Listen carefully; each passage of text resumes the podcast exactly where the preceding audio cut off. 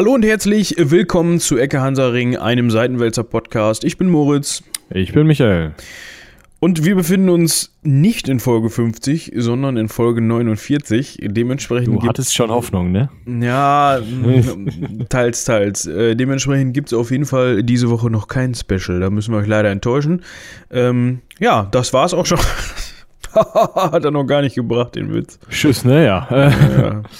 Ähm, ja, äh, nee, wir probieren heute mal was Neues aus. Ähm, das heißt so, so semi-neu. Ne? Also wir erzählen euch ja in letzter Zeit ziemlich viel von irgendwelchen Leuten, die es mal gegeben hat. Äh, und von Orten, die es noch gibt, wo es viel Gegend gibt, so. Ne? Meistens hauen sich dabei Leute so auf den Kopf. Ähm, heute vielleicht auch so begrenzt, aber wir dachten uns, ähm, wir gucken einfach mal so auf der Karte, weil wir mögen Karten, also ich zumindest. Und das ist auch so ein Audio, audioelles Medium. Also ist halt einfach geil, wenn man, weißt du, mal so einen Podcast über eine Karte machen kann. Ja, findest du nicht? Ja, also wir können mal, mal anfangen. Also äh, die Karte fängt an äh, links, ich würde sagen ähm, 70% grün, dann wird sie äh, teilweise weiß. Ist noch etwas blau dabei, so? Ja, ungefähr. Ähm, nee, wir haben uns gedacht, wir machen mal die Karte auf und gucken, was ist so am weitesten ab vom Schuss, wie es geht. Und da gibt es so eine Insel, so in so eine Inselgruppe, Entschuldigung, die ist ähm, äh, noch nördlicher als das Nordkap in äh, Norwegen und die nennt sich Spitzbergen. Beziehungsweise einfach, eigentlich nennt sie sich Svalbard. Ähm, aber, aber das, das, kennt keiner, deswegen sagen wir Spitzbergen. Genau. Ähm, nicht zu verwechseln mit dem Ort Bergen in Norwegen. Genau, es, es gibt interessanterweise auch eine Band namens Svalbard. Lass mich raten, die machen Metal. Nee, die machen ein deutschsprachiges Musikprojekt in Weißrussland. Okay. Ähm, ähm, ja. Ich, ich guck mal, äh, ob ich da jetzt kurz, also schnell was rausfinden kann. Ja, in der Zeit kann ich mal ein bisschen davon erzählen. Und was ist da überhaupt los und warum wir darüber, über, überhaupt darüber sprechen? So ein bisschen haben wir es angerissen, aber ich würde da tierisch gerne mal hin, muss ich zugeben. Ist halt viel Gegend und sonst wenig, ne? Ja, aber das steht noch so auf meiner Bucketlist. Äh, da möchte ich wirklich gerne mal hin und mir das angucken. So, das ist, klingt für mich vor allem auch ziemlich perfekt, um vielleicht mich da auch niederzulassen. So, wer weiß. Aber wir, wir gucken gleich mal. Ähm, also ich kann kein Kyrillisch, das ist echt nicht so hilfreich. Ja, aber also ich glaube, mit Englisch kommst du da relativ weit. Ach so, nein, ich meine wegen der Band, aber ist okay. Ich dachte, das ist deutschsprachig. Ja, aber die Seite von der Band ist auf Russisch. Besteht eigentlich ein Unterschied zwischen der weißrussischen und der russischen Sprache?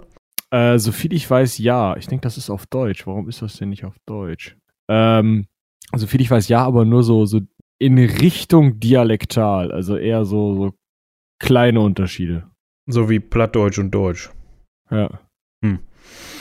Also, ähm, Spitzbergen äh, bzw. Svalbard ist eine Inselgruppe nördlich von Norwegen, ähm, rechts, also östlich von ähm, Grönland und äh, der eine oder andere wird diesen Ausläufer vom ähm, Uralgebirge kennen. Ist das der Ural? Ja, ne? Hm, ich glaube, da gibt es sonst auch nicht so viel. Äh, ja, also. Also an Gebirgen, die man noch. Nördlich von Russland, da ist so ein Zipfel, so ein, so ein gebogener.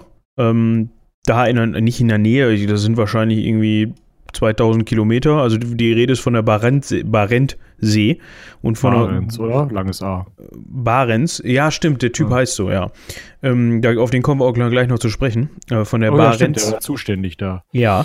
Äh, See und der Grönlandsee, ne? Also, ähm, ja, viel fehlt da nicht mehr bis zum, bis zum äh, Nordpol. Aber ist nicht das am nächsten am Pol gelegene Stück Land? Das ist irgendwo in Kanada, ne? Wenn ich das so richtig sehe. Ja, das würde ich auch sagen. Grönland, Kanada. Ich habe übrigens dieses äh, Projekt jetzt mal ähm, kurz angeschnitten. Es ist irgend so ein, also elektronisches, ähm, nicht so cooles Geplärre mit ähm, teilweise deutschen, teilweise äh, englischen Texten, die allerdings über, äh, also sich zusammenfassen lassen unter demselben russischen Akzent. Interessant ist jetzt nicht unbedingt eine Empfehlung. Es ist, ist ein, also ist ja auch ein Projekt, ne? Dann darf man sowas ja auch, habe ich so das Gefühl. Mhm, auf jeden Fall. Ja. Ähm, ähm, ja, also äh, wir haben es jetzt verortet, ne? Wir haben es jetzt verortet. Wir können noch mal eben kurz äh, was zu dem Klimadiagramm sagen, das ich sehr witzig finde. Ähm, ähm, ja. Genau. Im Sommer kommen wir tatsächlich so, ich würde jetzt mal sagen, auf 6 bis 7 Grad in der Spitze. Oh, wenn's aber, dann kannst du aber auch schon nackert raus, du. Dann ist ja, schon richtig. Dann, dann ist schon Bikini-Wetter, würde ich mal sagen. Ja, und im, im Sommer, ach, im, im Winter ist dann äh, so frisch. Minus 15 meistens so, ne? Also man könnte sich jetzt Boah. denken, dass es noch kälter ist, finde ich. Also minus 15 hatten wir ja hier in Deutschland auch wohl schon mal, so ein, zwei Nächte. Ja, aber ich sag mal hier, Durchschnittstemperaturen ähm, 15, minus 15, minus 16, minus 15 Grad, um so eine Durchschnittstemperatur zu erreichen, musst du ja auch schon lange kalt haben, ne? Ja, das heißt, wenn es durchschnittlich im Januar ähm, minus 15,3 und im Februar minus 16,2 ist, das kann dann ja auch schon mal so die eine oder andere Nacht geben, wo auch mal eine 2 davor stehen hast, denke ich mal. Eben, ne? genau. Das ist mal schön minus 20 Grad. Ja, ist doch schön. Dazu kommt Häufig Schneefall und Nebel, traumhaft. Ja, dazu kommt natürlich, was, was vielen gar nicht bewusst ist, das ist so weit im Norden, da ist es die Hälfte also, des Jahres dunkel. Genau. Ja, also, wenn man da wohnen möchte, da muss man schon so ein bisschen, ja, hartgesotten sein, sage ich jetzt mal. Ähm, ähm, man darf einfach kein großes ähm, Problem mit Dunkelheit haben. Man, man könnte fast sagen, dass man gerne, also so ein Kellerkind wäre da, glaube ich, gut aufgehoben. Ja, deshalb sage ich ja eben, also das wäre für mich, glaube ich, ziemlich perfekt. ähm, ja. Die Kehrseite der Medaille ist natürlich, ähm, ja, wenn du schön ähm, so ein Typ bist, der immer gerne, ähm, wenn die Sonne aufgeht, aufstehst und so mit Dunkelheit schlafen gehst, das ist, äh, im Sommer ist das äh, schwierig, ne? Da wird es selten dunkel, sag ich mal. Ja, im, im Endeffekt schläfst du halt lange und dann lange nicht. Ja. Also du kannst quasi den Winter über schlafen und den Sommer über wach bleiben. Ja, ist auch eine solide Nummer. Ja. Also wenn du jetzt, sagen wir mal, ein Siebenschläfer bist oder ein Braunbär. Ja. Was, kleiner, kleines Off-Topic-Ding habe ich heute äh, gesehen im Internet, im Interweb, ähm, dass es Krokodile gibt in North oder South Carolina, das weiß ich gar nicht mehr, ähm, die äh, an so ein paar Tagen im Jahr, wenn es so mega kalt wird und die Seen äh, und Flüsse, wo die drin sind, zufrieren, dann machen die das folgend, folgendermaßen, dann strecken die ihre Schnauze mit der Nase aus dem Wasser und dann friert das um die drum zu, friert das ein und dann atmen die darüber und dann sind die in so einer Art Winterschlaf. Okay, das wäre mir ja zu kalt, aber bitte. Ja, aber ich finde das ziemlich geil. Vor allem, du kannst dann hingehen und dir die Nase streicheln, so. Das ist denen egal. die sind auch am Pennen halt, ne? Ja, die kriegen ja auch nicht mit, oder? Nee, weil die sind halt, äh, das sind halt Warmblüter. Äh, ähm, Kaltblüter. Äh, Kaltblüter, so rum, genau. Ich war gerade überlegen, wie Wechselwarme Tiere. Also ja. sind auf jeden Fall äh, wenn es warm ist, ist super und wenn es kalt ist, ist es äh, halt nicht so super. Ja, das ist so ein bisschen wie diese Dinos früher äh, mit, den, mit dem Segel auf dem, auf dem Nacken, im Nacken hätte ich fast gesagt, auf dem Rücken. Ähm, boah, ich war früher mal so als 12-, 13-Jähriger, hätte ich das jetzt aus der Pistole sagen können, wie das Viech hieß. Kann ich dir heute nicht mehr sagen. Ja, da war, ich wüsste es jetzt auch nicht, aber ich weiß, welche du meinst. Das hat ein, ah, ich weiß es nicht, ein Stegosaurus funktioniert aber, glaube ich, genauso. Das ist der mit den Platten auf dem Rücken. Der, die ja, Platten. Und kannst du, also das ist im Endeffekt nur Herdplatten. Also kannst du, machst du warm, find das toll. Genau. Äh, mit, den, mit den Krokodilen ist das genauso. Also Sonne ist für die schon schön und wenn es dann in North oder South, South Carolina mal kalt wird, dann müssen die halt mal ein bisschen. müsste das ja North Carolina sein, wenn es da. Ne? Wahrscheinlich, weil, ja. Oh, keine Ahnung. Auf jeden Fall, zurück zu Svalbard. Mhm. Äh, man ist sich äh, da nicht. Spitzbergen. Ja, ähm, man ist sich da nicht ganz sicher, ähm, wann das Ganze entdeckt wurde, weil es gibt nämlich schon ähm, in norwegischen Schriften den Verweis, dass 1194 ähm, die kalte Küste erwähnt wird. Ja, also Svalbard heißt eigentlich kalte Küste. ähm, und dann stand kühle da drin. Küste, kühle Küste. Ich glaube, eine kalte haben sie bestimmt auch noch gefunden, die war dann kälter. Ja, also ich lese hier gerade kalte Küste. Ist auch egal. Also eine Küste, wo es tendenziell ein bisschen kälter ist. Wo hast du das denn gefunden? Äh, ich habe das, ja, egal. Ja. Ähm, Svalbardi Fundin, wenn ich es richtig ausspreche, was nicht so ist ah, wahrscheinlich. Die kalte Küste, ja. ja. Doppel-N hinten ist auch einfach schwer zu sprechen. Also Fundin. So. Mhm. Ja, ich habe ja schon mal von meinem, von meiner Begegnung der dritten Art äh, in Dänemark erzählt wo ich nach dem Zug nach Höring gefragt habe und die Frau mich angeguckt hat wie ein Auto. Und nach dem dreimaligen Aussprechen in verschiedenen Betonungen meinerseits hat sie dann gesagt, ach, also auf Dänisch dann, ach, du willst nach Höring. oder Ing oder so. Und das Ding wird einfach Höring geschrieben. Und ich habe dann, ich hab dann gedacht, äh, bestimmt, ja. ich habe ungefähr okay. raushören können, ja, das könnte es sein, wo ich hin will. Ähm, deshalb, Warst du dann da oder äh, ja, war ich, das dann falsch? Ich war dann da. Das ist also, ich bin dann da richtig hingekommen, ja. Okay, ja. Dann. Ich meine, es ging darum, dass ich, ich musste einmal quer durch Dänemark, von Süden nach Norden. Äh, also äh, also längs sozusagen. Ja. Ja. ja. Genau. Ähm, auf jeden Fall. Äh, man ist sich nicht sicher, ob damit dann wirklich äh, 1194 äh, diese Inselgruppe gemeint war oder ob man damit dann Grönland oder ähm, Jan Main, die Jan Main-Inseln oder sowas gemeint hat. Ähm, ja, ja. Da, also die haben ja auch jetzt dann nicht irgendwie ihre GPS-Daten mitgeliefert, ne? Also. Nee. Also Koordinaten gab es nicht. Ähm, jetzt kommen wir wieder auf einen Herrn zu sprechen, den wir eben schon erwähnt haben, und zwar äh, mhm. Willem Barentz. War das kein Deutscher? Willem? Willem, aber ohne H, so, weißt du? Äh, TSZ hinten auf Niederländisch. Das war ein Niederländer, ja. so nämlich. Deshalb Willem, würde ich sagen. Willem. Ähm, ja. Barents. Ich will ein Barents sagen, weil es ein. Barents hört sich scheiße an. Aber Gibt es hier keine, keine Lautschrift dazu? nee, ist ja niederländisch, das wollen die. Warte, wir müssen mal eben gucken. Das, das kann man doch bestimmt. Ich stelle das mal auf Spanisch um. Nee, Italienisch. Barenzo, schön. Barenzo.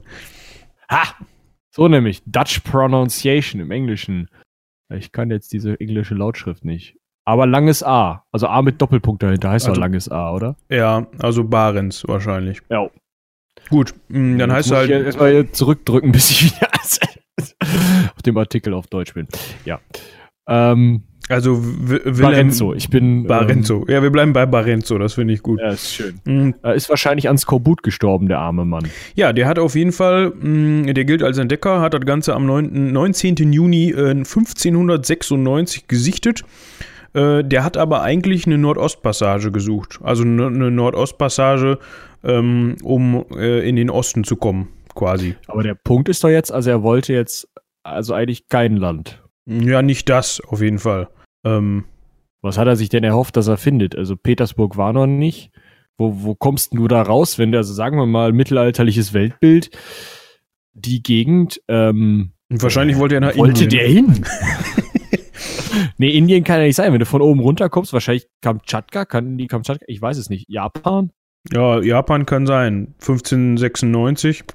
Boah, da hat ja Russland ein bisschen unterschätzt. Ja. Da gab es ja, also das war ja auch so die Zeit, wo das dann mit der, ähm, wie heißt die Straße, wo du ums Kap Horn äh, drum zukommst? Ähm, ah, kann auch nicht so schwierig sein. Ja, da, also du musst da, da musst dann, wenn du nach Japan willst, da gibt es ja auch so den Trick, ähm, oder gab es den Trick, ähm, äh, ne, wenn ich jetzt Kaphornstraße eingebe, das ist, ja, ist auch egal. Auf jeden Fall musst du nicht über, ums Kaphorn rum, sondern du kannst halt äh, vorher links abbiegen, wenn du von, nee, rechts, wenn du von oben kommst, links, wenn du von der anderen Seite kommst äh, und dann halt ähm, durch so einen Durchfluss quasi. Ähm, weil der unterste Teil vom Kap Horn ist nämlich eigentlich eine Insel und da ist es halt lange nicht so stürmisch wie um, ums Kap Horn selber rum. Das ist halt ah. halt so. Ähm, ja, also das kann man in Sibirien nicht. Nee, ich, ich, ich gucke gerade so, ob er da in irgendeiner Weise, ja, du kannst halt, wenn du eine Nordostpassage haben willst, dann, dann kannst du halt durch ganz Russland oder die ganze russische Nordküste entlang und dann durch die Beringsee durch und dann kannst du runter nach äh, Japan ja, oder so. Aber ist ja nichts bei, oder? Ah. ja, keine Ahnung. Also das könnten uns unsere Zuhörer ja mal ähm, mailen, wie, wie sie so, wenn sie da oben rumfahren, fahren. Ne, ja. vielleicht mal die beste Strecke oder so an. Ah, was nehmen wir denn da? Sag mal schnell was. Wie wär's mit Svalbardi Fundin, hinten mit Doppel-N? Ja, das, das ist eine gute Idee. Ist schön, oder? Ja. Ich überlege gerade, diesen, äh, die Verbindung, den, den Suezkanal, den gab es damals noch nicht, ne? Ach Quatsch, nein, was ist ja gebaut? Das ist schon, ist, äh, das, ist doch äh, hier, äh, äh, 2009? Nee, warte. Äh. Ja, nee, der ist schon ein bisschen älter. Ja, der ist schon einen Tag älter, aber so alt auch nicht. Guckst du gerade? Äh, oder? Ja, ich bin gerade dran. Ja, unsere Kontakte, die brauchen da manchmal etwas länger. Und die, ja. wir haben heute, die Regie hat heute keine Zeit, deshalb. Sind wir da selber so, drauf angewiesen? Ähm, also, Herrgott. Erst Betriebsjahr. Ja, bitte. Äh, d. ähm, Da, mu da muss doch irgendwo eine, eine, eine Zahl stehen. Die musst du doch nur So, vorlesen. ja, das ist, äh, ich, ich, äh, ich führe das gleich aus. Als erstes, Eröffnung des Suezkanals 17. November 1869. Also 15 Keks war der. Vielleicht mal ein Gehirngespinst in irgend, von irgendeinem. Ah, Moment. Jetzt Suezischen- kommt der, der, der Problem. Jetzt kommt der Problem. Und zwar ähm, war der da nicht mehr da. Oh. Weil nämlich der Bubastis-Kanal äh, im alten Ägypten äh, sicher äh, von Necho II., ihm seine Leute, von 610 bis 595 vor Christus gebaut wurde. Ja, aber, Und aber warum? Dann hat Darius I. 521 bis 486 vor Christus, ein Perserkönig, auch noch da dran rumgebaut. Also vor Christus, so 500 Jahre vor Christus ungefähr, gab es einen Kanal vom Roten Meer zum Nil. Was ja dann im Endeffekt eine Verbindung, ne? Also du fährst halt vom Mittelmeer, fährst in den Nil rein, bretterst da runter, biegst dann in den Kanal links ab und bist dann im Roten Meer. Und ja. ja, kann ich verstehen. Ist jetzt auch Und- nicht so lang. Eben. Und dann äh, hat nämlich Trajan, ne, römischer Kaiser, Mhm. um 100 nach Christus das Ding nochmal gebaut. Also nochmal gebaut oder fertig gebaut oder besser Nee, verbessert? das, äh, das war dann versandet und dann hat er es wieder ausbuddeln lassen. Mhm. Und ähm, ja, der hat das dann nochmal lange Zeit wohl benutzt. Ähm, und von 644 bis 770 war dann nochmal so ein Kanal da. Also es gab schon häufiger, gerade wenn dann halt Ägypten, beziehungsweise das ägyptische Reich oder seine, seine Protektoren äh, das gebrauchen konnten, gab es halt schon mal Verbindungen, weil das natürlich gerade auf die arabische Halbinsel und äh, runter nach Afrika echt einfach massivst beschleunigt. Ja, Ja, und dann ähm, ist wohl auch nicht so der Akt. Also das Ding ist wohl irgendwie 200 Kilometer lang. Also baue ich jetzt nicht Dienstagnachmittag, aber schon machbar. Dienstag und Mittwoch quasi. Ja, oh, schön zwei Nachmittage. Ja, also worauf wollten wir hinaus damit? Ich wollte darauf hinaus, ich wollte vergleichen, ähm, ob es kürzer ist, wenn man jetzt, sag ich mal, ja, kommt drauf an, wo du hin willst. Ne, wenn du, und wo, von wo es startest. Ich sag mal, wenn du von London aus lossegelst, dann ist es, glaube ich, sogar kürzer, wenn du wirklich segeln willst, dann ist es, glaube ich, sogar besser, oben rum zu fahren. Also wegtechnisch, als wenn ich jetzt einmal Gibraltar, Mittelmeer, dann Suezkanal, Rotes Meer, dann Arabisches Meer, dann an äh, Sri Lanka vor, vorbei, Golf von Bengalen, äh, dann äh, da Singapur, äh, Malaysia, dann wieder hoch und dann an der chinesischen Küste lang bis Japan. Also da kannst du, glaube ich, besser oben rumfahren. Der Unterschied ist nur, äh, wenn du unten rumfährst, ist es wahrscheinlich die meiste Zeit schön lecker warm und die See ist einigermaßen befahrbar. Und wenn Der- du oben rumfährst, dann ist das, glaube ich, scheiße, wenn du Fisch, kein U-Boot ja. hast. Also der Punkt ist halt, du kannst ja nur, also wenn du oben rum willst wirklich, ne, dann fährst du, also in norwegischen Fjorden ist ja schon traditionell kalt. Die mögen das da so. Ja. Und dann wird's ja nur noch schlimmer. Ja. Also, ich weiß nicht, Also ich meine, ob ihr diese Dokumentation kennt. See heißt, das ist ja kalt. Wie heißt das? Ostsibirische See. Ja, gut. Äh, ihr kennt und ja. davor ist die Laptev, Laptev-See. Und dann kommt die Kara-See und dann kommt die Barentssee. Ah, na guck. Ja, da sind wir. Ähm, der eine oder andere kennt vielleicht diese Serie, äh, der härteste Job Alaskas oder so heißt der, glaube ich, wo die diese Krabben da fischen auf ihren Booten. Lief auf, keine Ahnung, Discovery Channel, D-Max, was man so kennt halt. Ähm, Ja. Wenn man Sonntag, an Sonntag nichts zu tun hat und dann durchsappt. Ähm, Ein klassisches Katerfernsehen, wenn irgendwie Teleshopping nicht mehr läuft. Genau. Äh, und wenn man da mitkriegt, was die teilweise für Wetterchen haben da auf ihren Booten, und das ist halt das Beringmeer, ja, Also, knackig kalt. ja. Und dann noch ein weiter nördlich, viel Spaß. Ähm, Ja. Auf jeden Fall.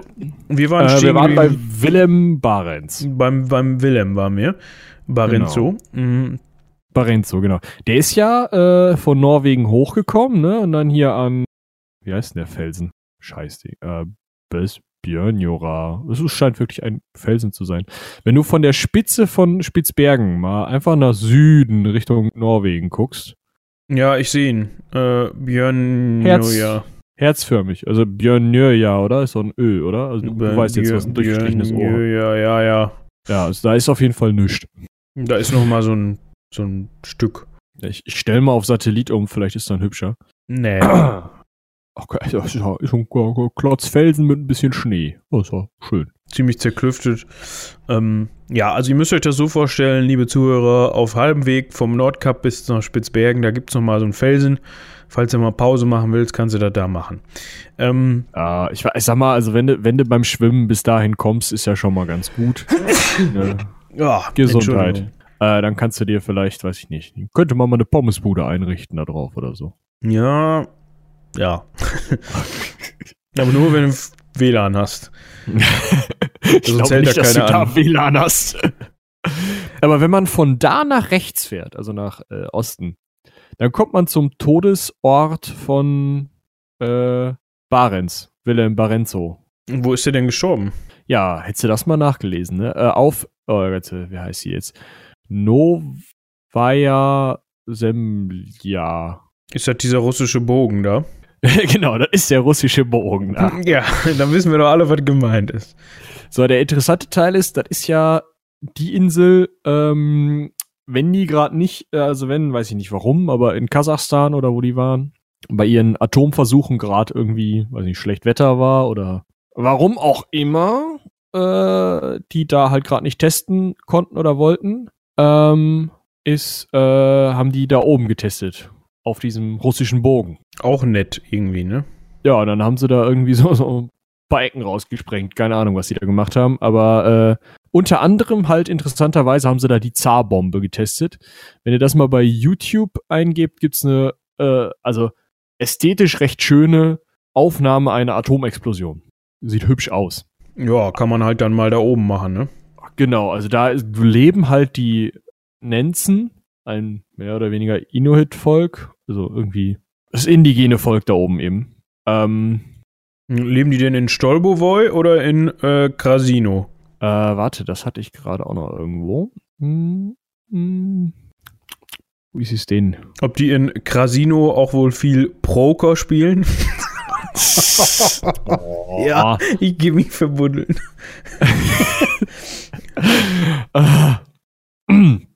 Oder äh, nee, die Black wohnen Jack.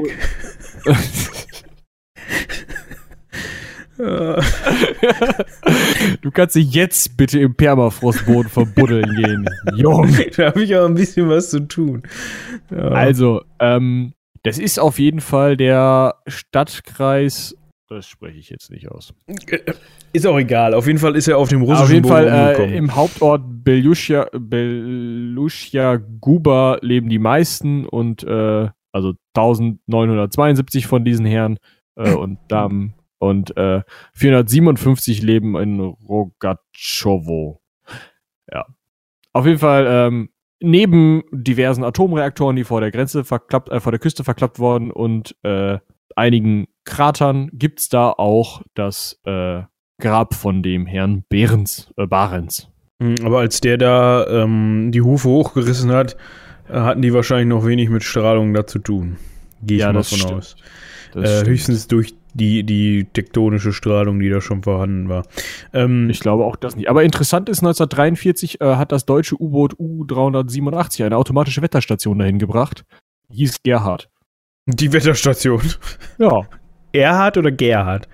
Gerhard. Ja, der, der ja, Gerhard. Die nächste, die dann ein Jahr später dahin gebracht wurde, äh, hieß Erich.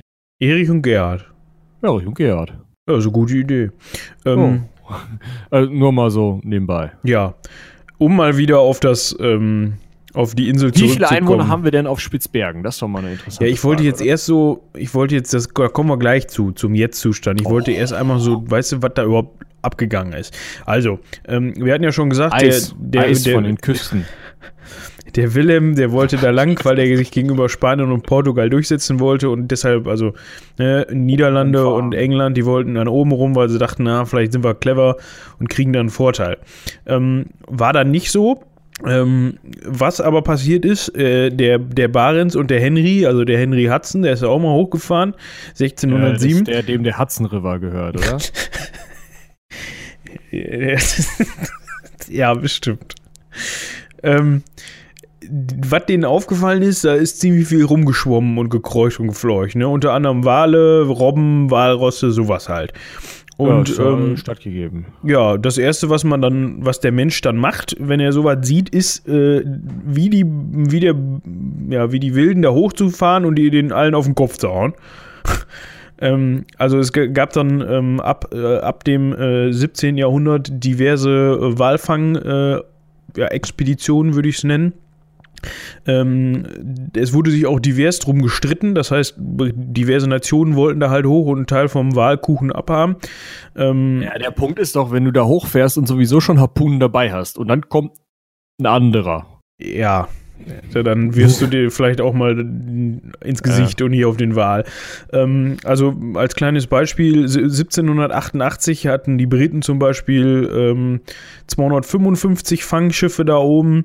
Mhm, zwischen 1669 äh, und 1778 gab es insgesamt so Pi mal Daumen 15.000 niederländische Schiffe, die da hochgefahren sind.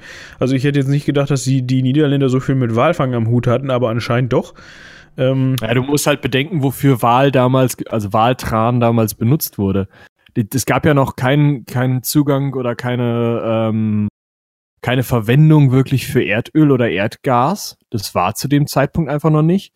Das heißt, wenn du eine Öllampe hattest, war die Wahrscheinlichkeit ziemlich hoch, dass da Walöl drin verbrannt wurde. Ja. Und wenn du halt äh, irgendwie die Niederlande beleuchten willst, brauchst du halt schon so zwei, drei Wale, um das zu machen. Von England wollen wir mal gar nicht reden. Ja. Also ähm, dafür haben die das halt schon mal äh, gebraucht und dann war, wurde, wie es halt immer ist, ne, heutzutage schrabbelst du halt irgendwie Tigerpenis klein und futterst den auf Chinesisch für deine Potenz. Damals war es halt Wahlpimmel, keine Ahnung. Dem wird ja dann alles Mögliche zugesprochen, dass das ach so gut wäre und auch irgendwie hier dieser Lebertran soll ja äh, super gut für alles sein, weil da so viele Vitamine drin sind und ich weiß es nicht. Aber ja. dafür muss man halt so einen Wal schreddern. Hauptsache, man kann es verkaufen. Mhm. Ja, ähm, dementsprechend hat man dann ähm, relativ viele Wale gefangen. So viele Wale, äh, also davor muss man sagen, um, um, diese Wale zu fangen, hat man natürlich auch äh, diverse Ansiedlungen da erschlossen. Ähm, der niederländische ja, Ort. Heißt erschlossen, da sind ein paar Häuschen hingebaut worden. Ja, also ja, ja, aber du musst da jetzt nicht davon ausgehen, dass da einer ein Internetkabel hingelegt hat, so ein WLAN-Pinorek hin und dann irgendwie noch fließend Wasser und so. Ja, so ein paar Hütten waren da halt. Ja. Ähm, also die, die niederländische Ansiedlung hieß zum Beispiel äh, Smerenburg. Ähm, die war auch so nördlich, wie man irgendwie sein kann. Also, oh, stimmt. Relativ weit im Norden. Ähm, das hat aber nicht das lange gedauert, dass die was gebracht haben, weil man so vielen Walen auf den Kopf gehauen hat, dass man um die Insel drum zu schon fast gar nichts mehr fangen konnte und dann schon mehr äh, in den, in den Meer, Meerregionen um die Insel drum zu äh, suchen musste. Äh, das hat natürlich dann auch dazu geführt, dass, die, dass diese Ansiedlungen so langsam wieder ähm, ja, immer weniger bewohnt waren und auch aufgegeben wurden, weil, ähm, um mal ehrlich zu sein, ne, wenn es da nichts gibt, also wenn man da keine Tätigkeit hat, dann hat man auch nie wirklich den Grund, da rumzuhängen. Ist ja auch dunkel oft. Genau. Äh, was ich ganz witzig finde, ist, dass, also, ähm, also es ist ja jetzt schon eine etwas ungastliche Gegend, dementsprechend wurde da auch gerne und oft gestorben. Und ähm, die Gräber, also die haben die Leute halt eingegraben und das Ding ist ja, da ist ja Permafrostboden. Ja. Also die hätten die Leute auch in eine Kühltruhe tun können. Ähm, jetzt steht hier in unseren Quellen, die Skelette seien noch, ich zitiere, ziemlich gut erhalten. Ich würde mich nicht wundern, wenn auch das um die Skelette drum zu noch ziemlich gut erhalten wäre. Ja, ähm, das ist dann wahrscheinlich so, so nicht mumifiziert, aber so gräulich, wie man das halt manchmal kennt. Ja, es ist ja auch eine Art Mumie, es ist halt so eine Art Eismumie, ne? Also ähm, der, der Verwesungsprozess ist ja auch unterbrochen und ähm, ja, also es gibt halt dann trotzdem noch Mikroorganismen und ähm, ja, chemische Zerfallsprozesse, die dann stattfinden, auch im Eis. Deswegen kannst du auch nicht irgendwie 200 Jahre altes, äh, weiß nicht, TK-Gemüse futtern. ähm, da hatten wir ja schon mal drüber gesprochen, dass da irgendwer mal Mammut gegessen hatte. Aus dem Ja? Oder war das ein ja, spontan, spontan? Weiß ich nicht genau. Müsst ihr nachhören, könnt ihr uns eine E-Mail schreiben an mammut.seitenwälzer.de, wann das war.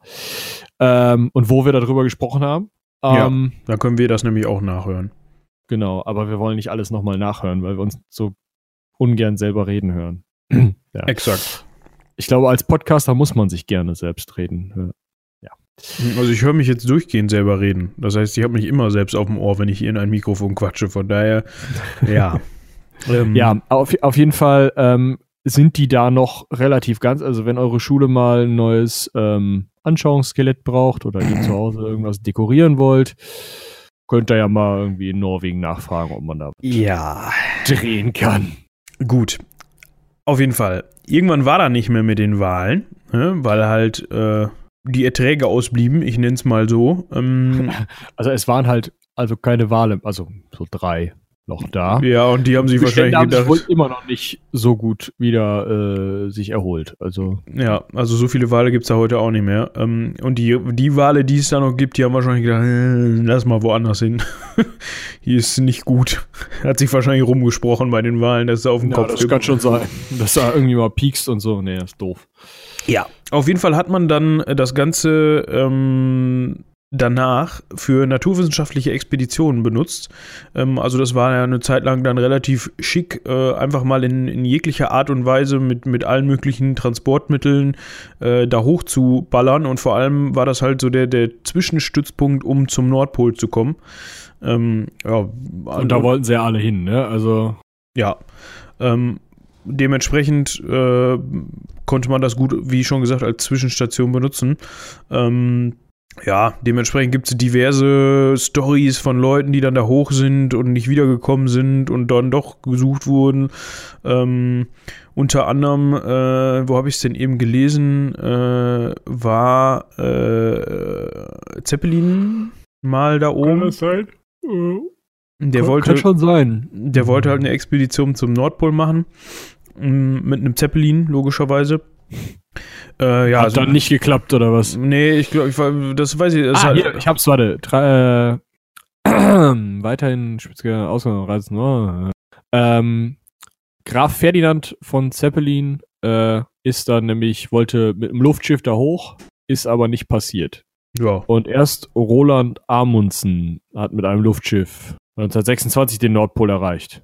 Das ist sportlich. Ich frage mich, warum man mit einem Luftschiff auf Nordpol hoch muss. Ja, ich meine, da ist ja auch nichts. Also beim Südpol kannst du wenigstens dann da hinlaufen und da eine Fahne in den Boden hauen und sagen, so, hier siehst du, ich bin da gewesen. So wie auf dem Mond, da ist ja auch nichts. Da kannst du mal hochfliegen, kannst sagen, ich bin da gewesen. Fertig. Kannst wieder runterfliegen. So. Ja.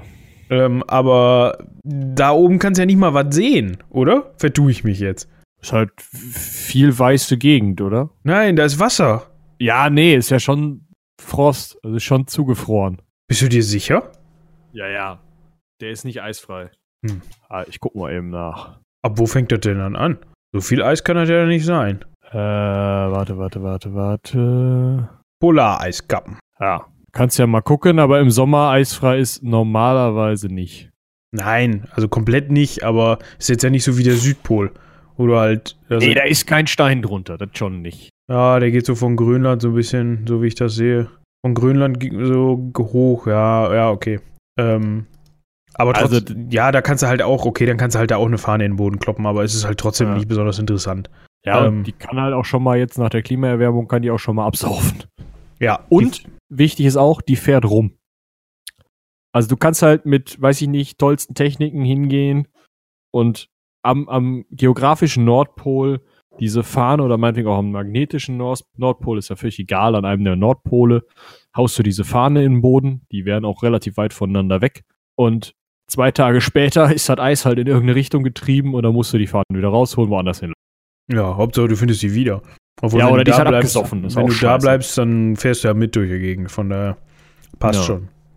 Ja, Gut. dementsprechend hat man dann halt relativ viel geforscht, unter anderem auch auf ähm, Spitzbergen, weil das Ganze halt äh, ja schon interessant ist, gerade für, für Astrologie, äh, Geologie und so weiter. Astronomie, bitte. Äh, auch für Astrologie. Ähm, ja, okay, aber. Ne? Weil von da aus siehst du die, die Sternzeichen äh, nämlich am besten. Gerade wenn es den ganzen Tag dunkel ist, dann kannst du den ganzen Tag Sternzeichen, äh, Sternbilder gucken. Verstehst du? Stimmt vielleicht. Ja, dementsprechend. Okay. Ja, und, und, und dann? Das ist passiert. Ähm, und dann hat man sich irgendwann gedacht, hm, was machen wir mit dem Felsen da oben? Wir könnten ja mal anfangen, da zu buddeln. Und dann ist, ist aufgefallen, ja, da ist so ein bisschen was in der Erde, rohstofftechnisch. Unter anderem äh, konnte man da relativ gut Kohle fördern. Ähm, die Flöze waren da wohl relativ ausgiebig. Ähm, und das hat man dann auch gemacht. Ja, also so im 20. Jahr, Anfang des 20. Jahrhunderts hm, haben sich da relativ viele Bergbauunternehmen ähm, angesiedelt, beziehungsweise auch neu gegründet dafür. Ähm, unter anderem die heutzutage größte Ansiedlung, ähm, oh je, äh, ja, Longyearbyen. Äh. Long, Longyear City, ja, heißt es eigentlich. Ähm, weil nämlich ein, ein Herr John Munro Longyear ähm, das Ganze 1906 gegründet hat, äh, als ja. Grubensiedlung. Und dann hieß es Longyear City und heutzutage ist es halt norwegisch. Und da heißt es halt Longyearbyen. Ja, auf jeden Fall äh, wurde die da auch gegründet, willst du sagen? Ja, also da die heute das Longyearbyen gibt es heute immer noch. Ähm, da und da wohnen auch die meisten Einwohner, dazu kommen wir gleich noch. Ähm, das Witzige daran ist, Anfang des 20. Jahrhunderts, äh, beziehungsweise auch äh, im, im 19. Jahrhundert, gilt, äh, galt Spitzbergen als No Man's Land. Ähm, was bedeutet, dass das keinem, keinem Staat zugeordnet wurde oder es gehörte keinem, zu keinem Staat. Und dementsprechend, äh, gerade wenn es dann da irgendwelche ähm, äh, Bergbauvorkommen gab, beziehungsweise Rohstoffvorkommen gab, sind die dann halt da hingeeiert und haben da ihre, ihren Zaun aufgestellt und gesagt, so, jetzt buddeln wir hier. Und dann war es ja. wohl auch an der Tagesordnung, ähm, dass dann irgendeiner angekommen ist und gesagt hat, nee, jetzt will ich aber hier buddeln. Und dann hat man da halt seinen Zaun hingestellt oder, oder, oder so Annexionsschilder. Und dann kam nächsten Tag einer und hat sein eigenes Annexionsschild dahingestellt und das von dir da rausgerissen. Ja, dann hast du ja auch schon wieder auf eine Mütze gehauen, oder nicht? Ja, wahrscheinlich. Ne? Und ist halt gar nicht so uninteressant, weil dann hat irgendwie ein Russe einem Norweger auf den Kopf gehauen mit dem Schild. Und dann war gleich in Russland und Norwegen war Party gleich. So nach dem Motto, ja, da hat jetzt aber ein Russe einen Norweger auf den Kopf gehauen. Was soll das denn hier? Ne? Also.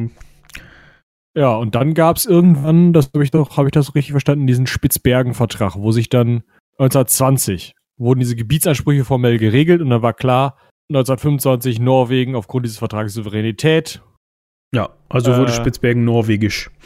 Genau, aber alle müssen sich niederlassen dürfen. Ja, also äh, da gab es natürlich ähm, multikulturelle, äh, eine multikulturelle Prägung auf, auf dieser Inselgruppe, weil, wie schon gesagt, relativ unterschiedliche Nationen über die äh, Jahrhunderte, kann man fast schon sagen, sich da halt angesiedelt hatten. Das heißt, ähm, wenn man beim Walfang anfängt, hat man es ja eben gehört, England, äh, Niederlande, hast du nicht gesehen, davon denen war wahrscheinlich jetzt nicht mehr so viel da, aber alleine auch, was die Bergbauunternehmung angeht, äh, wahrscheinlich relativ viele ähm, Menschen aus diversen skandinavischen Ländern, äh, russische ähm, Bergbauunternehmen und Arbeiter waren halt da und die hatten halt dann Briten das Recht. doch auch, also. Äh, wer, wer noch auch?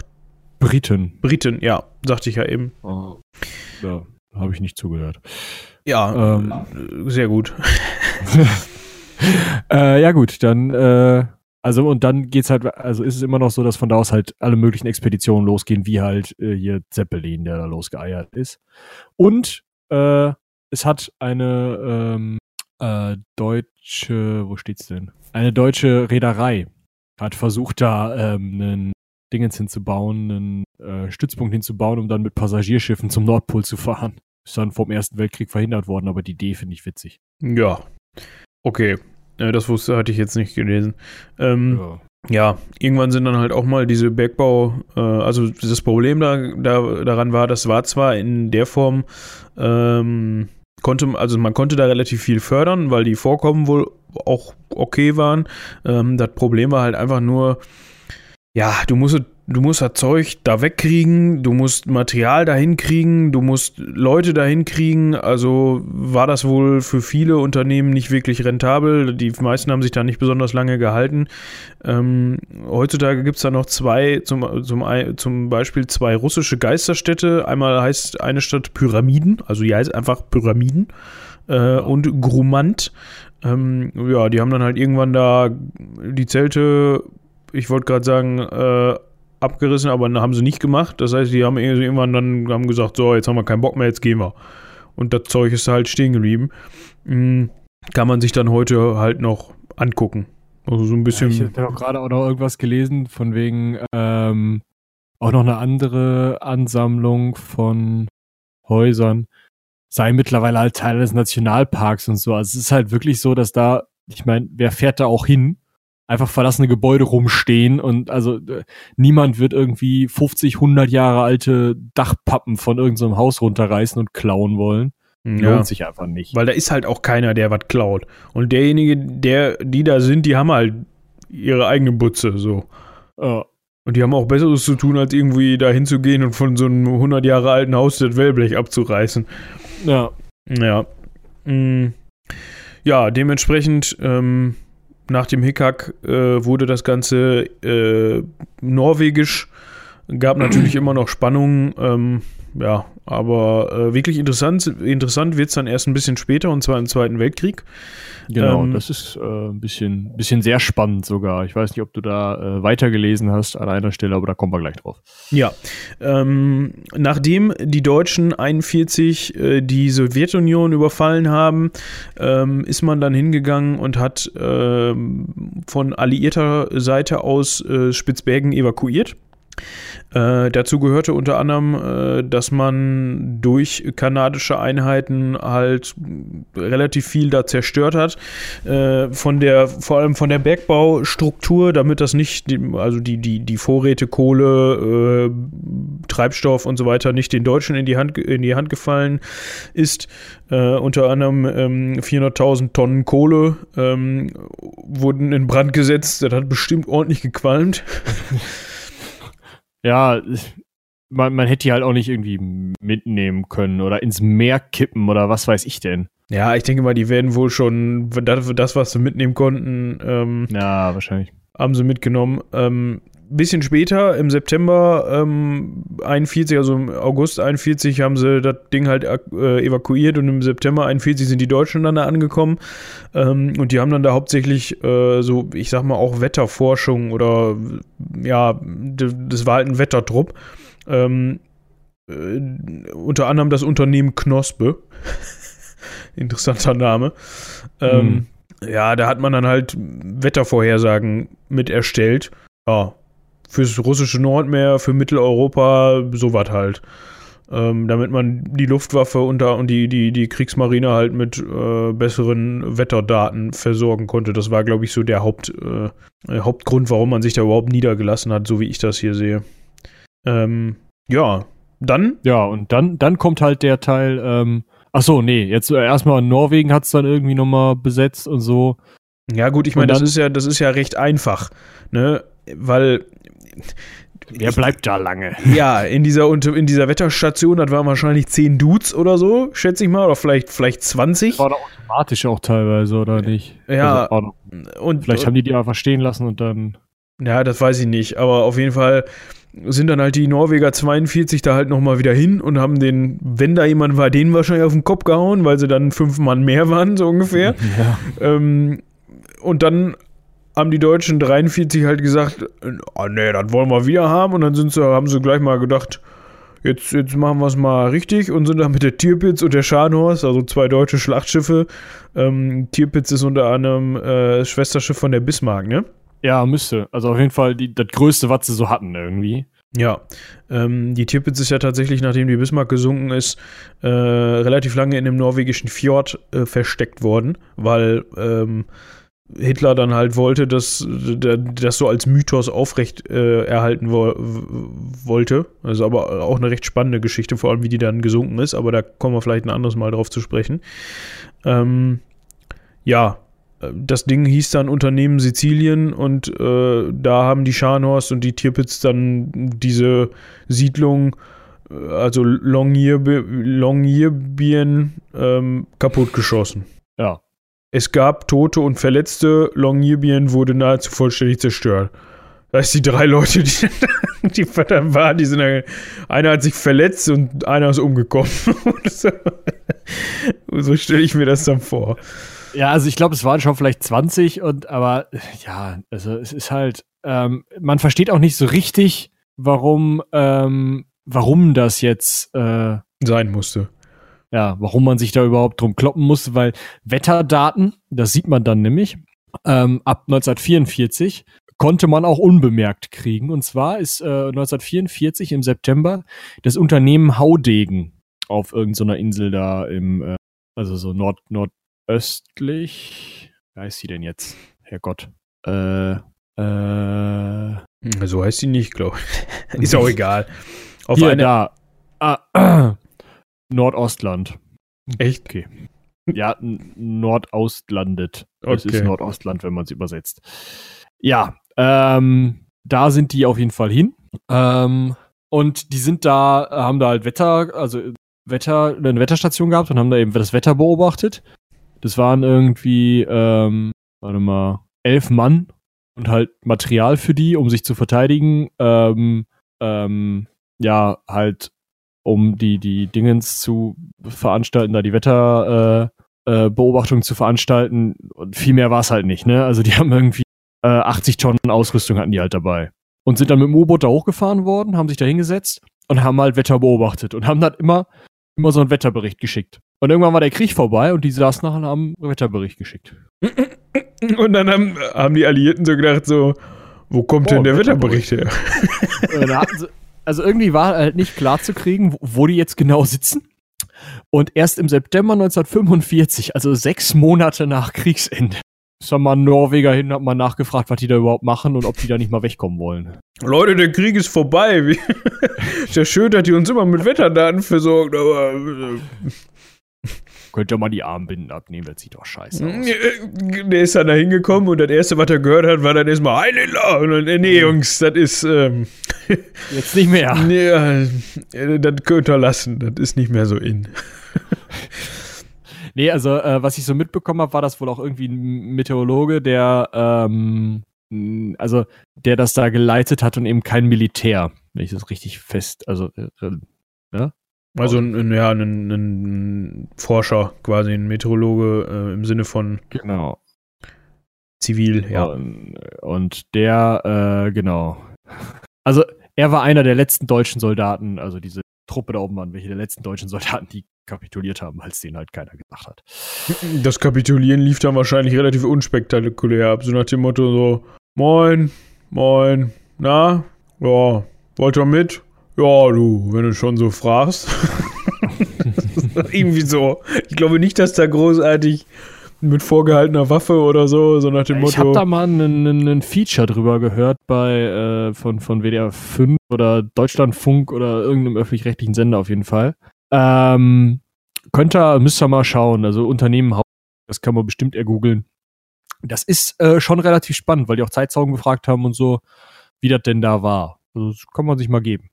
Ich muss mal mein äh, zweites Weltkriegs äh, leck, äh, wandelndes, äh, meine wandelnde Enzyklopädie des Zweiten Weltkriegs fragen. Ein Arbeitskollege von mir, der ist da sehr, sehr belesen.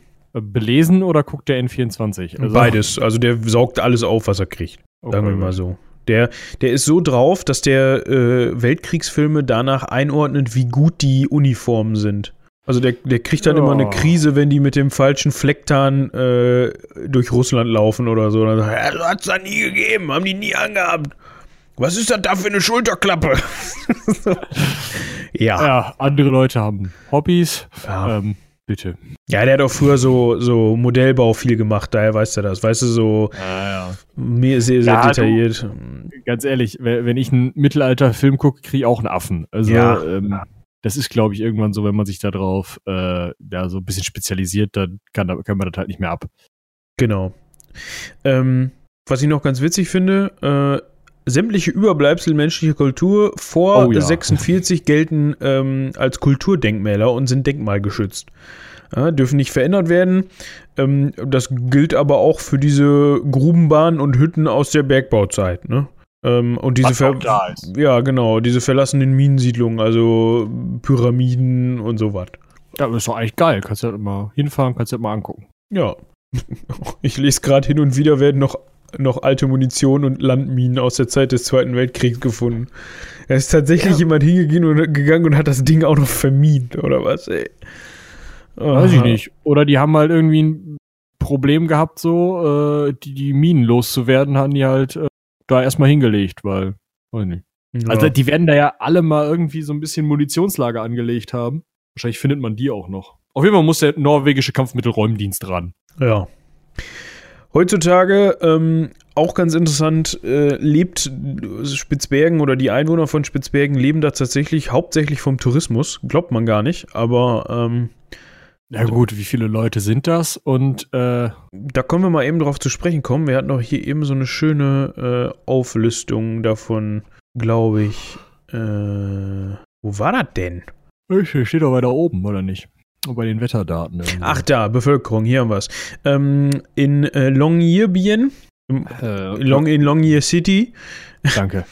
wohnen äh, ca. 2100 permanente Einwohner. Äh, das ist die größte Stadt oder die größte Ansiedlung. Ähm, in Svea gibt es nur Pendler, keine festen Anwohner, das sind 225. Und in Barentsburg äh, haben wir 434 permanente Einwohner, Stand Juli 2014. Also das sind so die drei, die drei also größten. 2583 Stand 1. Januar 2017.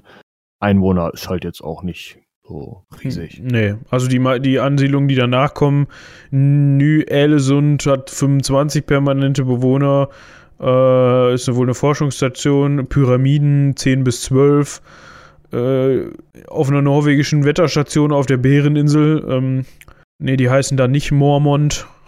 Den ah. Witz versteht Michi wieder nicht. Der, nee. Es gibt bei Game of Thrones auch die Bäreninseln und da kommen, da sind die Mormons das Adelsgeschlecht, was die, äh, ja. Was, nee, da, da, da, die gehören denen quasi. Ja. Äh, auf jeden Fall ist da eine Wetterstation und den Jungs von der Wetterstation gehört die Insel nicht, aber nee. die heißen auch nicht Mormons. Nee. Ja, und dann gibt es noch äh, Kapelinne. Ich hab da irgendwo was gesehen, wo immer einer ist. Ja, das ist einmal eine, das sind so zwei Trapperstationen. Klar. Kap Wiek und äh, Axelior und Kap Scholin. Ja. Und da ist jeweils einer. Ja. Am besten ah, finde ich. Fjord, Radio und Hotel, drei ja, Personen. Ja, das finde ich am geilsten. Dieses. Guten Tag. Ja, sagen. Haben Sie noch ein Zimmer frei? ja, du, aber da wird halt auch irgendwie, weiß nicht, der Hoteldirektor und äh, irgendwie der Koch und äh, weiß ich noch wer. Ich würde jetzt mal ganz frech behaupten, das ist einfach der Hoteldirektor, seine Frau und weiß ich nicht. Der 14-jährige Sohn, der irgendwie über übers Internet zur Schule gehen muss, weil geht nicht anders. Genau. Aber ich sehe gerade, das ist ob du es glaubst oder nicht, das sieht ziemlich geil aus, das Hotel. Das werden wir jetzt mal. Äh, wir sind schon wieder am Werbung machen, oder? Die haben da sogar eine Sauna.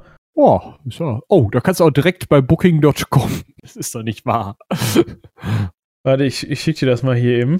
Ja, also es ist schlimm, weil man wird halt nur mit solchen, solchen. Ja, da darfst du nicht äh, draufklicken. Vergleichsseiten zugeschissen. Ah, die haben eine eigene Seite. Ja, das ist schon mal besser. Die haben 22 äh, Zimmer. Oh. Sieht echt voll geil aus, oder nicht? Ich weiß halt nicht, was man da soll. Also, das mit dem Bikini, das Bild da unten, wo die da irgendwie ins Eismeer stopseln, da hätte ich jetzt nicht so Bock drauf. Oh, du danach in der Sauna, ist doch geil, bestimmt. Ja, ist auch frisch. Ähm. Ah, man kann aber auch nur in norwegischen K zahlen. Ich habe jetzt den Umrechnungskurs gerade nicht parat. Äh, ich glaube, das ist so ziemlich 1 zu 10, oder nicht?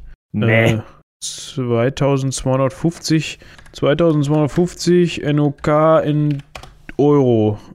Äh, ja, doch. Ja, nicht ganz. Also 2250 norwegische Kronen sind 243 Euro. Also äh, etwas mehr als 1 zu 10. Also etwas weniger. So. Ey, das geht ja voll. Ja, ist das jetzt für eine. Pro Nacht, ist ja klar. Pro Nacht. Ja, ja, gut, für. Ja, du musst halt damit einrechnen, ähm, Du musst da hin, die müssen die ganze Scheiße hinter dir her schlörren. Ja, eben. Strom, Wasser, Tralafiti. Guck dir allein an, was sie für eine Riesenschüssel brauchen, damit du da Satellitenfernsehen hast. ja. Ähm, der Walk of the Day kostet auch schon 490 Kronen. Ähm, und der Half-Day Hike at Summertime auch schon 700, äh, 790. Ja. Ja. Arctic Luxury. Schneemobilexpedition. 11.590 norwegische Kronen. Ja gut, aber äh, wenn du da oben wohnst und da kommt mal einmal einer vorbei, dann musst du den auch gleich blank machen. sonst, sonst lohnt sich das ja nicht. Ähm, ja, so viel dazu. Also falls ihr da mal hin wollt, äh, wisst ihr, wo, wo das geilste Hotel ist. Ähm, ja. Ja, äh, mal eben gerade gucken, ob man zur heutigen Zeit noch was sagen kann. Ach so, interessant vielleicht noch, 1975 hat sich das äh, Leben da äh, erheblich verbessert, weil da gab es dann nämlich den ersten oder den, da wurde der Flughafen eröffnet, mh, mm, was natürlich eine wesentlich ah. bessere Anbindung bedeutet, weil vorher musste man Schiff fahren, das hat immer ewig lange gedauert und jetzt kann man von Tromso aus, also der norwegischen Stadt Tromso, ähm, dauert das circa zwei Stunden mit dem Flugzeug. Also das ist auch, äh, wenn dann mal eins fliegt, ähm, kommt man da auch recht schnell hin und weg. Natürlich alles Wecker, weckerabhängig, äh, wetterabhängig. Das ist halt, glaube ich, das größte Problem. Also auch schon bei, äh, bei den ganzen Expeditionen vorher und so. Wenn du da mal eine Woche Scheißwetter hast, dann hängst du da fest. Und deswegen ist ja der Barents alleine schon auf dieser äh, russischen Atominsel gestorben, weil der wegen Wetter da übernachten, also überwintern musste. Und das ist halt ungeil. Ja, ähm, ich gucke gerade noch, ob noch irgendwas interessant sein könnte. Ähm, das mit diesem, das mit dem norwegischen, mit der KV Svalbard, das finde ich noch relativ interessant oder witzig. Das ist halt, ähm, um die Souveränität Norwegens auch da oben zu gewährleisten, haben die Norweger da halt mal so eine 100 Millionen Milliarden Dollar äh, Fregatte hochgeschickt. Also so ein mega modernes Kriegsschiff, was da jetzt patrouilliert. Ich glaube, wenn du in der norwegischen Marine bist und auf diesem Schiff, dann hast du auch gewonnen. Ich glaube, das ist einfach nur so, ja, fahren wir heute mal hin? Ja, wir biegen mal jetzt links ab. Ja, waren wir gestern schon? Ja, macht ja nichts. Gucken mal. Ähm, sieht wahrscheinlich aus wie gestern, oder nicht? oh Mann. Ich meine, die haben doch da nichts zu tun, oder? Gar nichts. Das ist einfach ja, also da, darunter steht ja, dass äh, häufiger mal irgendwelche russischen Spezialkräfte da zum Training hinfahren, was sie halt nicht dürfen, weil was würden wir sagen, wenn niederländische Spezialkräfte irgendwie auf A1 mal eben Training abhalten würden? Ja, sagen wir mal auf Helgoland. Ja. Ja, oder weiß ich nicht, was für die halt Spezialgebiet ist, irgendwo in Alpen. Was die selber nicht, wobei das ist ja auch nicht so. Die Russen haben ja eigentlich genug Arktisinseln. Ähm, ja, rumschieben können mit ihren, ja, egal. Aber da, dafür ist das vielleicht auf der anderen Seite, ähm, also warum? Ja, ähm, also ist auf jeden Fall ein schönes Schiff, kann man sich mal angucken. Im Dezember 2001 in Dienst gestellt. Ich habe noch nicht rausgefunden, was kostet. Sieht teuer aus. Ist ein Eisbrecher. Das ist ja auch geil. Ne? Ja, das habe ich mir schon gedacht. Äh, Icebreaker hat die Eisklasse Icebreaker Polar 10. Ähm, was immer das heißt. Ich weiß jetzt nicht, ob das viel ist oder wenig. Keine ähm, Ahnung. Äh, Ach so. Das hat was damit zu tun, wie, wie viel Eis halt durchbrochen werden kann. Ja, nee, der, der Witz ist, also warum haben die das dahin gefahren? Also ja, es ist halt, hey, wir sind ein Militärschiff und das ist jetzt unsers und deswegen haben wir hier ein paar Soldaten. Aber ähm, wofür die das normalerweise benutzen, ist halt äh, Eis brechen, damit andere Schiffe zu, nach Spitzbergen fahren können. Gut, Suche- und Rettungsaktionen, klar. Äh, dann den Fischfang kontrollieren und schon mal eine Polarexpedition machen, wenn man mal nichts vorhat. Ja, das heißt, die Jungs, die da darauf stationiert sind auf dem Kahn, äh, hochmilitärisch unterwegs. Die pimmeln ganz schön rum, meinst du? Meine, ich nicht. Ich glaube, Deckschruppen bei minus 20 Grad ist nicht so geil, oder? Ja. Also, wenn das Deck noch aus Metall ist und du dann da mit Bürste und I, Ü, I. Ja. Ähm, aber Polar 10 scheint ziemlich, also ziemlich krass zu sein, wenn ich das hier so lese. Also, das ist wohl, glaube ich, Ende der Fahnenstange was. Ähm, können nicht mehr, oder was? Also, ich lese hier überall nur von, also, es gibt halt in, in verschiedenen, äh, ach nee, Norwegen, Schweden, Finnland, A1A super bedeutet extreme Eisverhältnisse, Eisdicke bis zu 1 Meter. Ähm, hm. Ja, der Eisbrecher Nordica hat, das kann das zum Beispiel. Ähm, und okay. bei den Russen ist es halt nicht. Eisbrecher 9, so heißt der. der kann halt, oh, okay. Ähm, der kann bis zu 4 Meter. das ist aber schon ein ganz schönes Brett, oder? 4 Meter ist schon hart, muss auch schon schwer sein. Äh, der deutsche, ähm, äh, der, ja, ich sage, also wir Bin haben. Bin ich natürlich wieder auf der Seite der Eisbrecher Band gelandet. Ich glaube, es muss ich auch. Ja, also dein Suchverlauf sollte dahin führen, ja. Also der, der deutsche, der deutsche. Ich muss halt Eisbrecher Schiff eingeben, damit ich Rote finde. Das ist echt nicht so geil. Der, der, deutsche Eisbrecher, der, der meiste entspricht dieser 1A Superklasse, ähm, äh, kann auch nur bis zu einen Meter. Also das ist mal wieder, das ist mal wieder typisch. Äh, auch, auch übrigens auch der, der, der beste Eisbrecher der Amerikaner kann auch nur einen Meter. Also, das ist schon so ein bisschen, da haben die Russen, glaube ich, schon so gedacht, so, ja, ja, gut, der, der Punkt ist halt auch irgendwo, ne, also die haben die längste Küste irgendwo im, im, in, der, in der Gegend sozusagen, also wo man auch mal so einen Eisbrecher brauchen kann. Dementsprechend gehe ich damit äh, davon aus, dass die ähm, dementsprechend auch die besten bauen. Interessant ist, ähm, sind, sind zwei Dinge, das finde ich ganz, ganz schön krass. Ähm, es gibt halt einige ziemlich fette Atomeisbrecher so. Und anstatt dann hinzugehen und zu sagen, gut, der bricht denen dann halt das Eis, so, ne? Hier diese 4 Meter Mopeds oder so. Mhm. Wie ist der, der Dicke noch? Jamal äh, heißt der. Jamal. Der heißt Jamal, ja. Das ist Jamal, ja, okay. ähm, ähm, äh, aber die haben auf jeden Fall äh, dann auch Eisbrecher-Containerschiffe. Ja. Warum auch nicht? Ne? Fahr, fahr ich da hinten mal mit dem Containerschiff. Also, ja, ansonsten. Äh, Wie cool ist das bitte, dass das Ding einfach mal Jamal heißt? ja, das ist, aber da gibt's mehr von, ne? Ja, ähm, aber so. Äh, eins, der zwei, mit der Schnute vorne. Drei, vier, fünf. Fünf von den Mopeds haben die.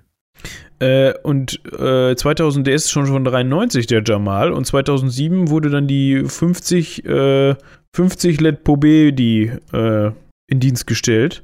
Aber ich ja, weiß nicht. 3, 93 schon. Ne, Baujahr 93. Und die Rossiya und die Sawitski Soyuz und die Sibir sind alle auch unterwegs. Nee, nicht mehr unterwegs, die sind teilweise schon außer Dienst gestellt. Na gut. Ja. Oh, es gab äh, unter den Eisbrechern mal eine Josef-Stalin-Klasse. Aber ich muss okay. dir ganz ehrlich sagen, die Russen kriegen es ja bei ihrer Militärtechnik und Industrietechnik wirklich hin, so einen Baustil zu haben, der schon so ein bisschen böse aussieht, oder nicht? Also, ich finde, die sehen irgendwie immer so, so russisch äh, aus halt. ja, das ist so, äh, man, man, also ich weiß nicht, man, ich glaube, dass das bedingt sich. Ne? Also, dass man halt so ein bisschen diese, diese, äh, diesen Gedanken daran hat, oh, das ist der böse Russe, das kommt ja irgendwie noch aus Zeiten des Kalten Krieges. Ja, aber so sehen die, halt die Dinger halt auch immer aus. Ja, aber ich weiß nicht, die sind ja alle relativ äh, ähm, ja, aggressiv gebaut, diese Kriegsschiffe. Also auch diese wie Plastik aussehenden norwegischen, was weiß ich was, Eisbrecher äh, und diese ganzen Tarnkappenschiffe, die finde ich sehen einfach aus wie irgendwie Plastik. Ja, aber das, also die Jamal, die sieht nicht aus wie Plastik. Na. Die sieht aus, als ob nee. die. Ja, ne, die kommt dann vorbei. Die, ja, die sieht halt so aus, als ob die, wenn die ins Mittelmeer fährt, Italien einmal in der Hälfte durchfahren könnte. So sieht die, so sieht die aus. witzig, witzig finde ich, diese, diese Eisbrecher sind ja immer so gebaut, dass die halt so einen Bug haben und dann kommt erstmal so eine Hauswand. Ja. Ne, wo, wo dann das Gewicht sitzt. Also sie schieben diesen ganzen Bug aufs Eis, dann kommt irgendwann diese Hauswand und macht's knack und dann sitzt du drin. Kannst du fahren. Ja, also man darf, sich, man darf sich das nicht so vorstellen, dass der Bug das jetzt irgendwie kaputt schneidet, wahrscheinlich, ne? Nee, nee, das ist, der schiebt sich drauf und dann bricht's dann, äh, bricht dann ein, weil er halt zu fett ist. Ja, ist nur scheiße, wenn, wenn es nicht einbricht. naja, kannst du ja immer noch zurückfahren. Ja, also. ja ich hab das mal, boah, wann war denn das? 2014, 15, 16? Ähm, an der Nordsee mitgekriegt, dass so ein ähm, Feriendampfer ähm, so äh, so ein relativ schnelles Ding irgendwie zwischen, der fährt immer zwischen, äh, boah, wie, was ist das denn für eine Insel da oben? äh, Amrum und Föhr und so, da fährt er immer rum und äh, schifft dann immer möglichst schnell die Rentner vom, vom Festland da für eine Tagesreise hoch. Äh, der hat sich okay. mal auf einer Sandbank äh, festgesetzt und äh, das war dann das Gesprächsthema da, ähm, weil das natürlich hochgradig peinlich war, weil diese Sandbank da wohl schon seit ewig ist und eigentlich dem Kapitän bekannt sein sollte. Und der hat dann wahrscheinlich gedacht, oh, ist zwar immer, aber komm, ich geb mal ein bisschen mehr Gas, dann schaffen wir wohl noch drüber. Und das war Ding, dann nicht so. Ja, und die Dinger kippen dann ja, ne? Das ist ja dann, also du Stimmt, musst. Dieser unten, ja, das ist ja so ein, so ein ähm, Eisbrecher ist unten nicht spitz. Also der fällt dann nicht zur Seite um. Ja, genau. Aber so ein normales, vor allem wenn das relativ schnell sein soll, äh, äh, dann kippt das Ding halt um, ne? Und da musst du die Leute rauskriegen irgendwie. Und irgendwann macht das Ding dann halt mal. Und dann musst du dich, glaube ich, gut festhalten, wenn du da drin sitzt. Ja. Oh, und dann ist ein zweites Schiff gekommen, das wollte zur Hilfe kommen, was immer so wollte, und das hat sich dann auch noch festgefahren. Oh. Also das war relativ witzig. Und wir haben so gefühlt einen Kilometer davon entfernt, äh, schön in einer, äh, äh war so ein richtig schöner Sommerabend, ähm, so mit Bierchen in der Hand gesessen und haben uns dort angeguckt mit dem Fernglas, oh wie, die, wie die Leute da evakuiert wurden. Das war relativ witzig. Habe ich auch noch Fotos von gemacht, aber ich glaube, die habe ich nicht mehr. Ich wüsste nicht, wo die sind. Ah, dort, die hast du mir aber, glaube ich, auch geschickt. Kann sein. Ah. War witzig. Glaube ich.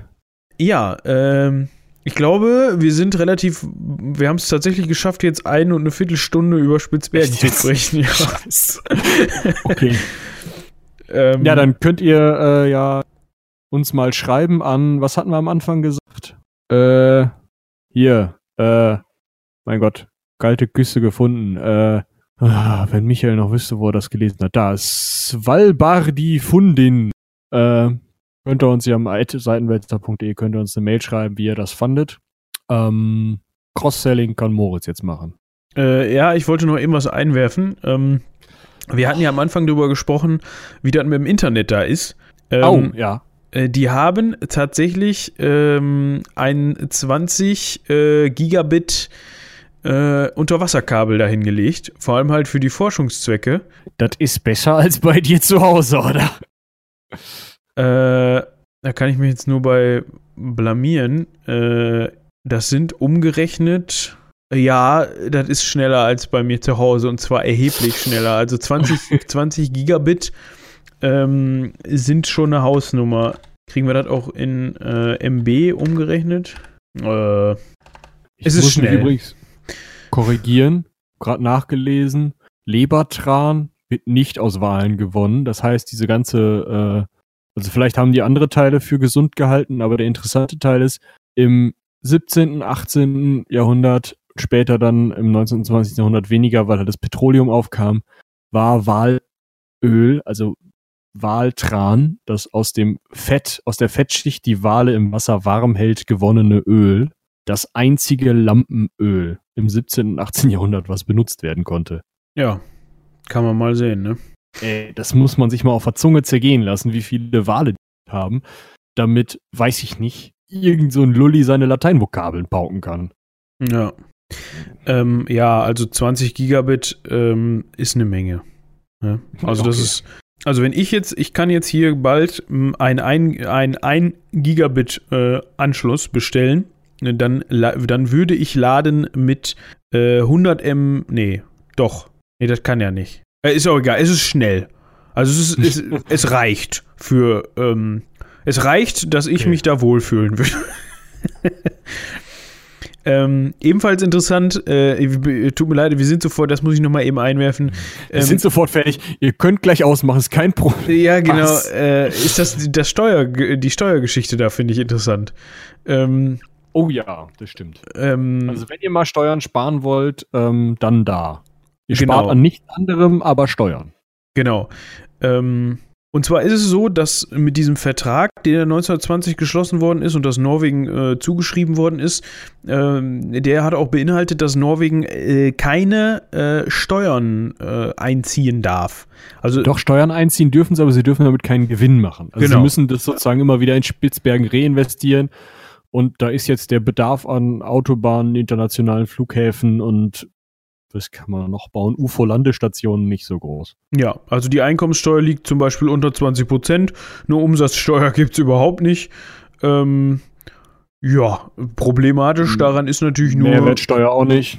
Ja. Aber du musst die ganze Scheiße halt hinfahren, ne? Ja, dementsprechend ist das, äh, sind die, die, die Lebenserhaltungskosten da trotzdem äh, relativ hoch, weil halt, oder es gleicht sich halt wieder aus, weil, ja, äh, so ein Toastbrot kostet halt dann auch mal ein bisschen mehr, weil das halt dahin gekarrt werden muss, entweder mit dem Schiff oder mit dem Flugzeug, ne? Ähm, ja, du baust halt nicht mal eben irgendwie Zitrusfrüchte. Nee, Ganz bestimmt nicht. Gut, Michi hat das Cross-Selling eben schon angesprochen. Ähm, hört auch in unsere anderen Formate rein, äh, unter anderem Spontan Spontan. Da gab es äh, letzten Freitag eine Episode mit diversen äh, Themen äh, zu unter anderem Kopfhörer, dem Film Avatar und ähm, kontaktlosen Bezahlen im Supermarkt. Oh, äh, spannend. Will ja. ich auch nochmal hören. Natürlich, selbstverständlich. Äh, Kannst ja dann ja, eine E-Mail nee, schreiben. Das Ding ist, bei, bei Spontan Spontan ist es ja immer so, dass da ja immer irgendwie spontan einige von unseren äh, uns halt mitmachen. Und irgendwie habe ich das manchmal nicht auf dem Schirm. Also tut euch das in eure äh, Podcast-App, dann äh, kommt das auch immer passend. Genau. Merkt das. Ähm, an den anderen Freitagen, wenn mal nicht spontan spontan kommt, dann kommt natürlich äh, meistens das Heldenpicknick, unser Pen and Paper Podcast, in dem nicht nur über Pen and Paper gesprochen wird, sondern auch Pen and Paper aktiv betrieben wird. Unbedingt mal reinhören, relativ aufwendig vertont, äh, beziehungsweise nachvertont auch mit äh, Effekten und sonstigem. Ähm, ja, das ist so das, das ist unser, so unser, unser, unser Prunkstück an Podcasts. Unser Atomeisbrecher sozusagen. das bleibt, das bleibt bestehen. Heldenpicknick, der Atomeisbrecher unter den Podcasts.